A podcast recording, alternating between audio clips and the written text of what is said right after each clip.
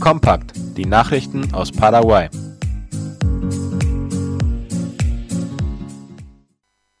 In Chile ist ein Paraguayer wegen mutmaßlichen Kinderschmuggels festgenommen worden.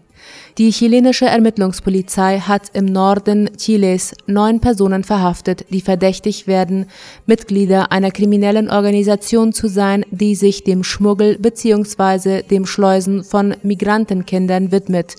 Darüber informierte laut Ultima Hora Interpol.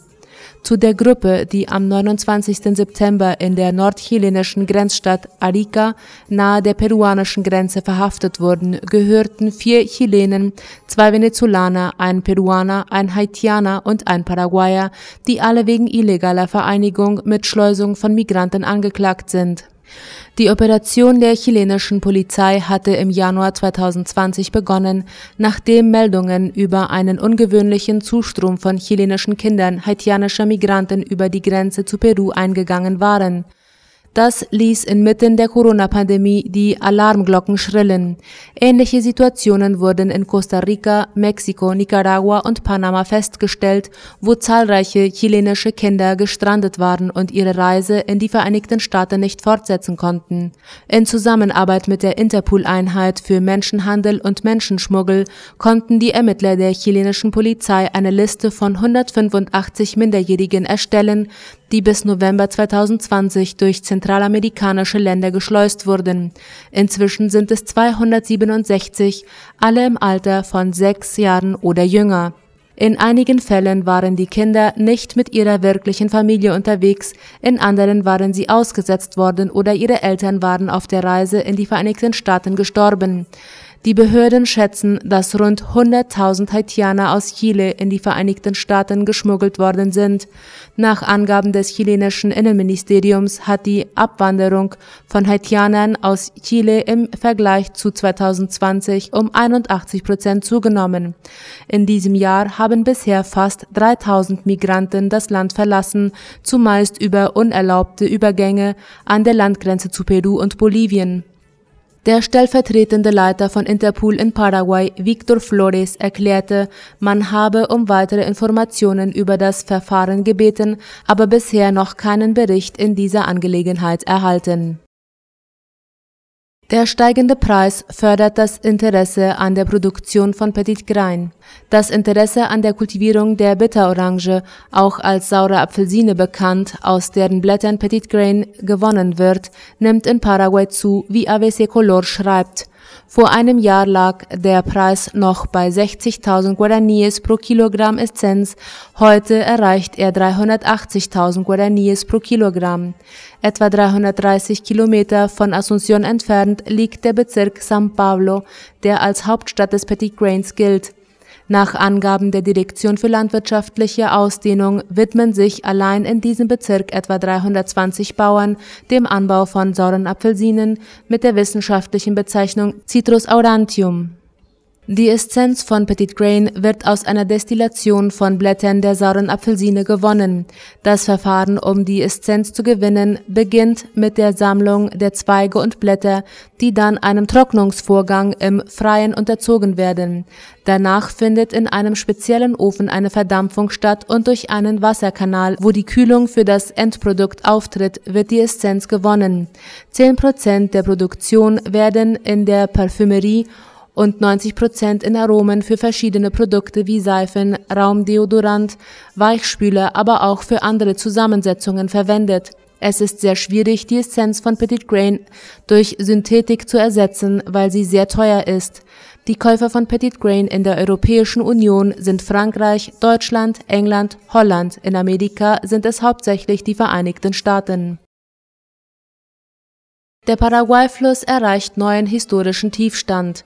Nachdem der Fluss aufgrund von Regenfällen leicht angestiegen war, ist er gestern wieder auf seinen Abwärtstrend der letzten Monate zurückgekehrt.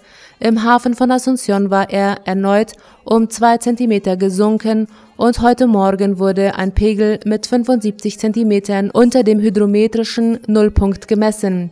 Darüber informiert AVC Color.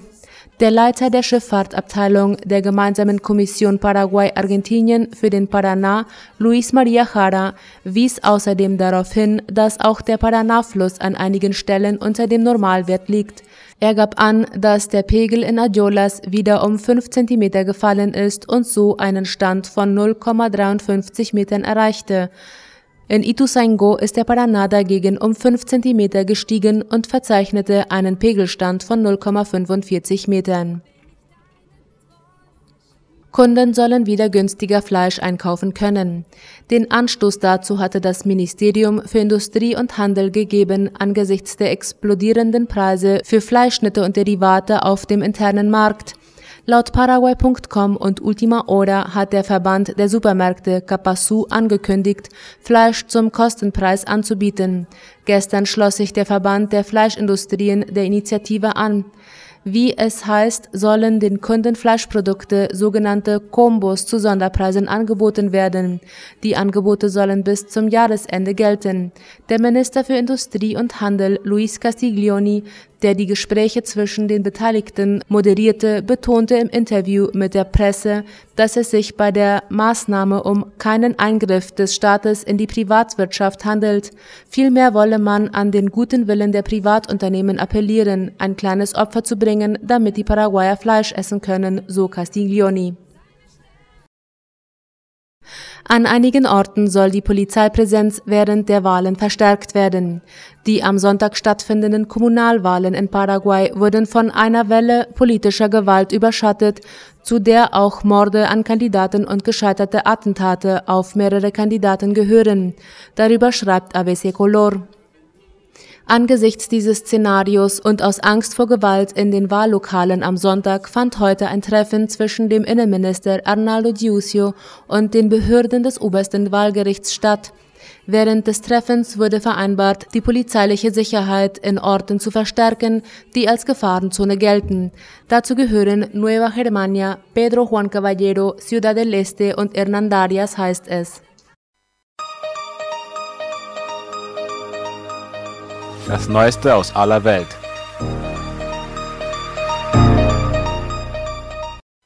In Brasilien sind fünf Tonnen Kokain beschlagnahmt worden. Die Bundespolizei von Rio de Janeiro hat gestern Abend fünf Tonnen Kokain im Hafen von Rio beschlagnahmt, was einen historischen Rekord bei der Beschlagnahmung der Drogen in diesem Bundesstaat darstellt, wie Latina Press schreibt. Die Agenten fanden mit Unterstützung der Steuerbehörden zunächst 4,3 Tonnen Kokain in Containern, die für das afrikanische Land Mosambik bestimmt waren. Die Droge war in Schachteln mit Seifenpulver versteckt. Gerade als die Polizei den ersten Container entlud, fand ein anderes Team der Bundespolizei und der Steuerbehörde einen weiteren Container mit etwa 700 Kilogramm Kokain, verpackt in Seifenpulverdosen. Der bisherige Rekord wurde im vergangenen Jahr aufgestellt, als die Beamten an einem einzigen Tag 2,5 Tonnen Kokain beschlagnahmten. Im gesamten Jahr 2020 wurden vier Tonnen der Droge beschlagnahmt, gestern in nur einer Nacht fünf Tonnen.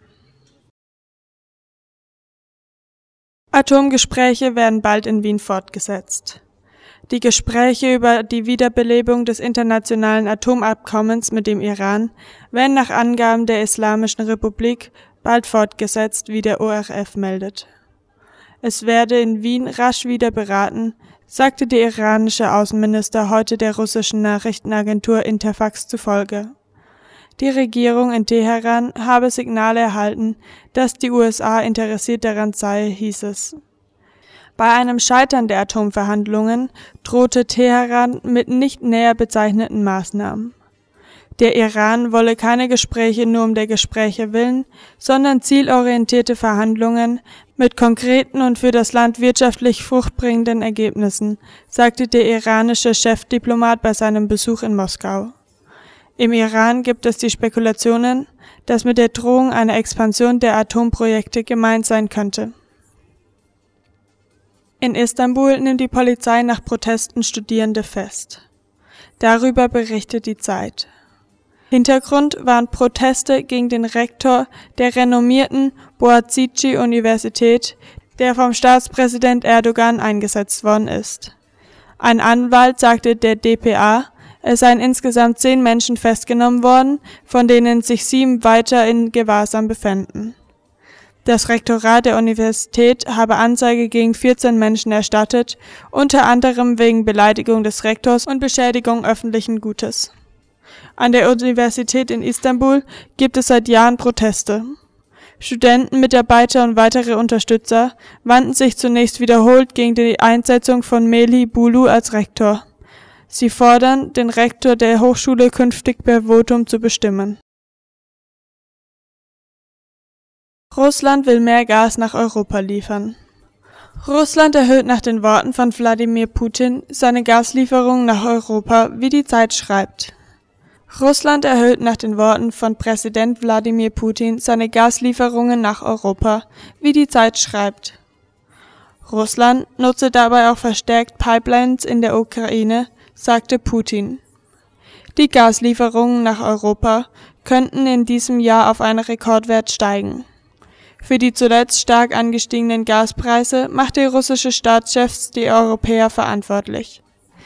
Russland sei bereit, zur Stabilisierung der Lage der weltweiten Gasmärkte beizutragen, sagte Putin.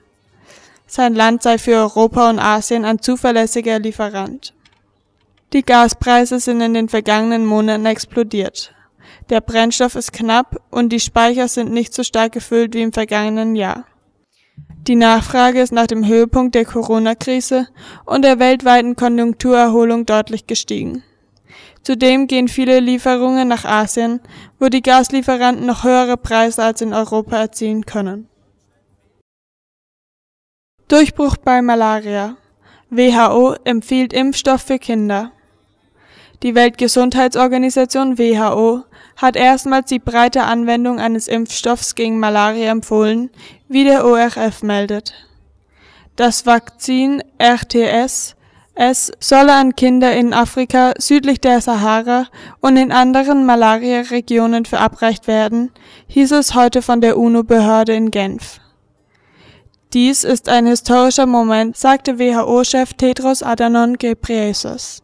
Zusammen mit bisherigen Präventionsmaßnahmen könnten nun jährlich Zehntausende junge Leben gerettet werden, sagte er. Die Empfehlung beruht auf Pilotversuche mit rund 800.000 Kindern in Ghana, Kenia und Malawi. Unter den jungen Geimpften sind tödliche Krankheitsverläufe laut der WHO um 30 Prozent zurückgegangen. Das Vakzin sei sicher, betonte Tedros.